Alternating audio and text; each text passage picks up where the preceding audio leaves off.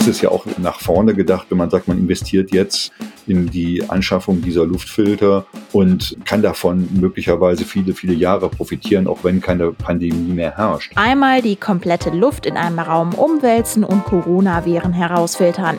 Das ist der Sinn und Zweck der Luftfilter. Die Rheinische Post hat eine Umfrage unter NRW-Städten gestartet, wie unsere Schulen mittlerweile damit ausgestattet sind.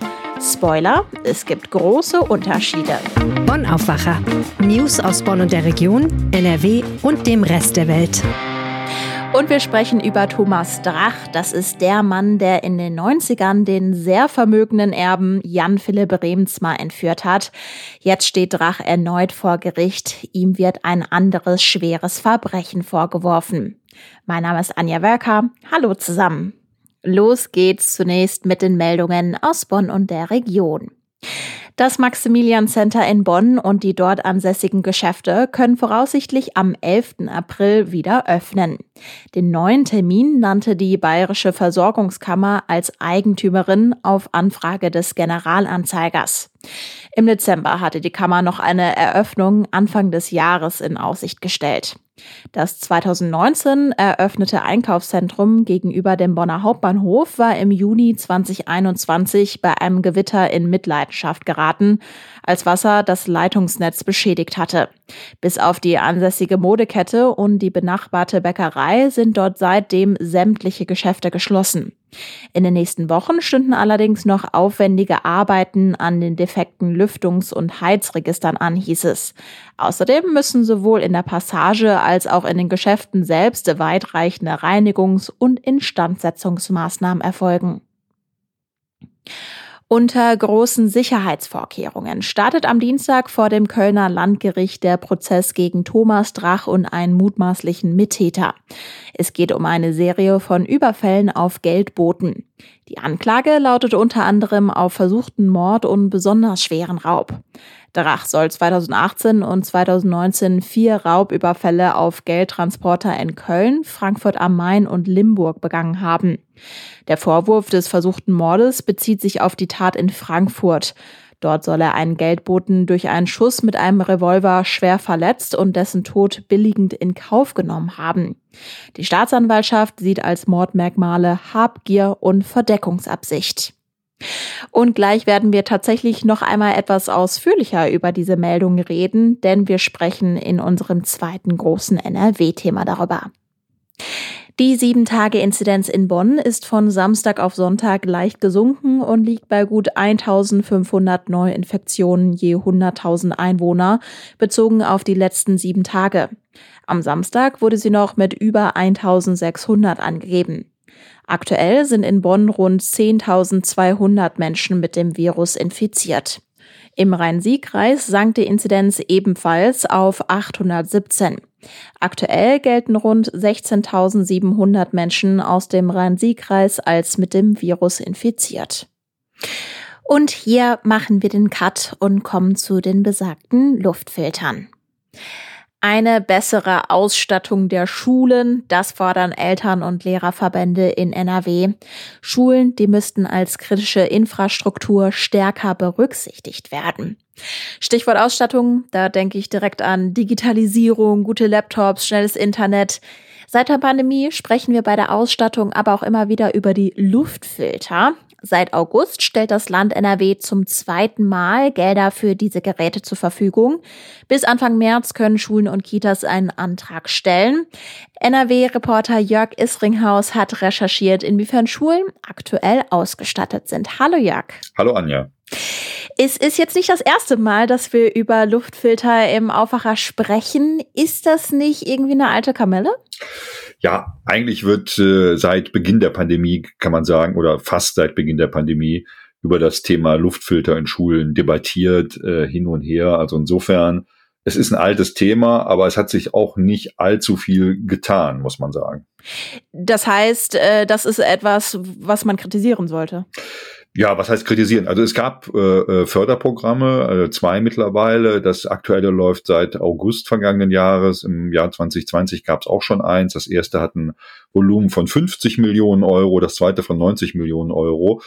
Aber angeschafft worden sind äh, jetzt nicht adäquat viele Geräte. Also mittlerweile äh, im ersten Programm waren es äh, äh rund 5500 und äh, das zweite kann man natürlich noch nicht bilanzieren, aber wir haben dazu eine kleine Umfrage gemacht unter zehn Städten in NRW und das sieht jetzt auch nicht so aus, als wären das bisher wahnsinnig viele Geräte. Man muss das mal ins Verhältnis setzen natürlich mit der Zahl der Schulen, die wir haben. 5500 Geräte bei 5100 Schulen allein in NRW. Und äh, man braucht ja mindestens ein Gerät, wenn nicht sogar zwei oder drei Geräte pro Klassenraum. Die Zahl war jetzt für das erste Luftfilterprogramm. Auf das zweite Luftfilterprogramm kommen wir jetzt eben gleich nochmal zu sprechen. Ich habe irgendwie im Hinterkopf, dass die Wirkung von Luftfiltern ja auch zu unterschiedlichen Zeiten unterschiedlich bewertet wurden. Äh, lass uns da mal die Fakten auf den Tisch packen. Sind sie denn jetzt Gamechanger in der Corona-Pandemie, ja oder nein? Also Gamechanger sind sie wahrscheinlich nicht, aber sie sind absolut sinnvoll. Das sagen ähm, sowohl äh, äh, renommierte Aerosolforscher in Deutschland als auch das Robert Koch Institut.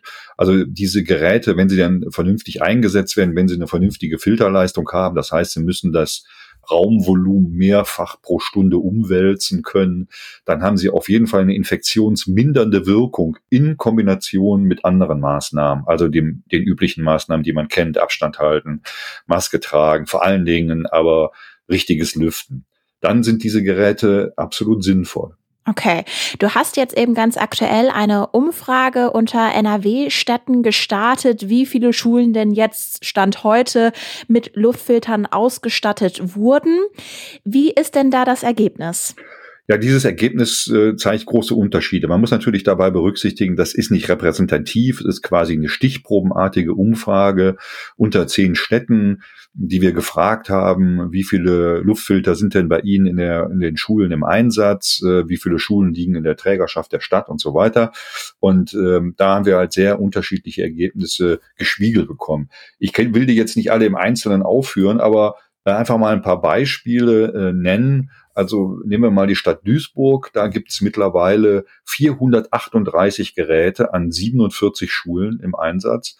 In Remscheid gibt es nur 20 in einer Schule bei insgesamt 33 Schulen im Stadtgebiet. Und Dortmund, um nochmal auch eine äh, große Stadt zu nennen, hat 202 Luftfilter an 27 Standorten im Einsatz bei 154 Schulen insgesamt. Da sieht man schon, dass da noch ein großer Nachholbedarf besteht.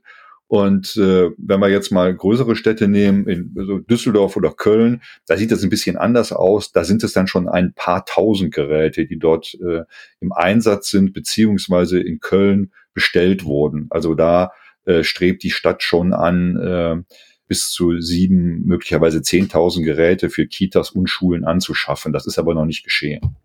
Okay, also in kurz zusammengefasst, es gibt natürlich eine gewisse Zahl Schulen, aber dann gibt es eben mal zweistellige Anzahlen von Luftfilter, mal dreistellig oder dann auch mal vierstellig. Wie lässt sich denn dieser Unterschied erklären? Ja, es sind sicher unterschiedliche Gründe, die da eine Rolle spielen. Also ich habe mal gesprochen mit der Anke Starr, das ist die Vorsitzende der NRW Landeselternkonferenz, die sagt, dass äh, viele Kommunen davor zurückscheuen, Betrieb und Wartung zu bezahlen. Es gibt einen einmaligen Zuschuss von 500 Euro pro angeschafftem Gerät. Danach müssen die Städte beziehungsweise Schulen die Kosten selber tragen. Dann äh, gibt es ein zweites großes Problem, weshalb nicht so viele Geräte angeschafft werden. Und das sind die Förderrichtlinien, was äh, die belüftbaren Räume angeht. Denn äh, gefördert werden nur Geräte für Räume, die nur sehr eingeschränkt zu lüften sind. Zum Beispiel, weil sich die Fenster nur kippen lassen. Das, äh, die können also nicht einfach jetzt Geräte bestellen für Räume, die sich äh, durch äh, Öffnen der, der, der Fenster und Türen gut lüften lassen. Und das äh, schließt natürlich eine ganze Menge Räume einfach aus. Und du sagtest ja auch zu Beginn, sie sind ja eigentlich besonders hilfreich, wenn die eben in Kombination zum Beispiel mit dem Lüften eingesetzt werden. Das steht doch dann in einem gewissen Gegensatz. Genau. Also äh, natürlich diese diese das geht ja um schwer lüftbare Räume. Das heißt nicht, dass sie gar nicht lüftbar sind. Also wo man Fenster kippen kann, da ist ja ein gewisses Lüften möglich und da sollen dann diese Luftreiniger unterstützend eingreifen. Aber trotz allem ähm, ist es natürlich auch, äh, das ist jetzt meine Meinung, äh, auch sinnvoll, diese Geräte dort einzusetzen, wo gut gelüftet werden kann, weil das gerade im Winter ja nicht dazu beiträgt, so ein Wohlfühlklima in der, im Klassenzimmer zu erzeugen, wenn draußen null Grad herrschen und alle 20 Minuten das Fenster für, für fünf oder zehn Minuten aufgerissen wird. Also äh, da ist es sicher auch sinnvoll, solche Geräte dann einzusetzen, weil die dann eben äh, vielleicht einen anderen Tonus bei dem beim Lüften ermöglichen. Dann muss man halt nur noch einmal pro Stunde lüften beispielsweise und hat trotzdem ein vernünftiges Raumklima. Ja. Am Freitag haben wir noch über das Testchaos an den Schulen in NRW gesprochen und den Frust von Lehrern und Eltern. Wie müssen wir jetzt dieses Thema, also die Luftfilter im Komplex Schulen und Corona einordnen? Ja, dazu habe ich mit der, mit dem Philologenverband gesprochen, mit der Vorsitzenden Sabine Mistler. Und die hat mir hm, dazu gesagt, dass ihrer Ansicht nach äh, die gesamte Diskussion bislang viel zu wenig zukunftsorientiert geführt wird, dass einfach ein Gesamtkonzept fehlt, in, in die das alles einfließt. Also in, dazu gehört dann Digitalisierung, dazu gehört Lehrermangel, dazu gehört eben auch vernünftige Pandemiebekämpfungskonzepte, zu denen wiederum auch die Luftfilter gehören. Denn sie sagt, äh, ähm, wenn diese, diese Luftfilter, wenn die dazu wirklich beitragen, das Raumklima zu verbessern und das ist ja nun die Aussage der Wissenschaft, dann äh, ist das ja auch hilfreich, wenn die Pandemie vorbei ist. Und äh, das Ganze schafft dann halt eine vernünftige Lernatmosphäre. Also insofern ist es ja auch äh, nach vorne gedacht, wenn man sagt, man investiert jetzt äh, in die Anschaffung dieser Luftfilter und äh, kann davon möglicherweise viele, viele Jahre profitieren, auch wenn keine Pandemie mehr herrscht. Und sie sagt eben, ähm, generell ist es so, Bildung äh, kostet eben etwas und anders kriegen, kriegen wir das nicht geregelt. Und da muss man halt auch bereit sein, als Landesregierung dort äh, in Bildung zu investieren. Und das geschieht ihrer Meinung nach einfach zu wenig. Die Pandemie hätte das Brennglas eben auf diese Missstände gerichtet und äh, jetzt würde man das alles erkennen und da müsste sich eben etwas daran verbessern. Also insofern kann man das alles äh, in einem Gesamtzusammenhang auch sehen. Jörg Isringhaus, danke dir fürs Gespräch. Gerne. Bevor es von Corona und den Schulen zu Crime geht, noch ein Hinweis. Wenn euch der Aufwacher gefällt, dann abonniert ihn doch direkt in eurer Podcast-App. Wenn ihr den Podcast gerade über den Player auf RP Online hört, findet ihr auch dort direkt einen Abonnieren-Button. Es war eins der aufsehenerregendsten Verbrechen der deutschen Nachkriegsgeschichte, die Entführung von Jan Philipp Remzmar im Jahr 1996. Dass der Täter gefasst und verurteilt wurde, ist schon mal was Besonderes dass er seine Strafe verbüßte und wieder auf freien Fuß kam, auch, dass er aber jetzt vor Gericht steht, weil er erneut schwere Straftaten begangen haben soll. Das macht den Prozess, der Dienstag beginnt, zu einer recht spektakulären Angelegenheit. Helene Pawlitzki aus der RP Podcast Redaktion. Weshalb steht Drach denn vor Gericht? Die Anklage lautet unter anderem auf versuchten Mord und besonders schweren Raub. Drach soll 2018 und 2019 vier Raubüberfälle auf Geldtransporter verübt haben, unter anderem in Köln, Frankfurt und Limburg. Insgesamt glaubt die Staatsanwaltschaft, wurden dabei mehr als 230.000 Euro erbeutet. Das wäre also der besonders schwere Raub.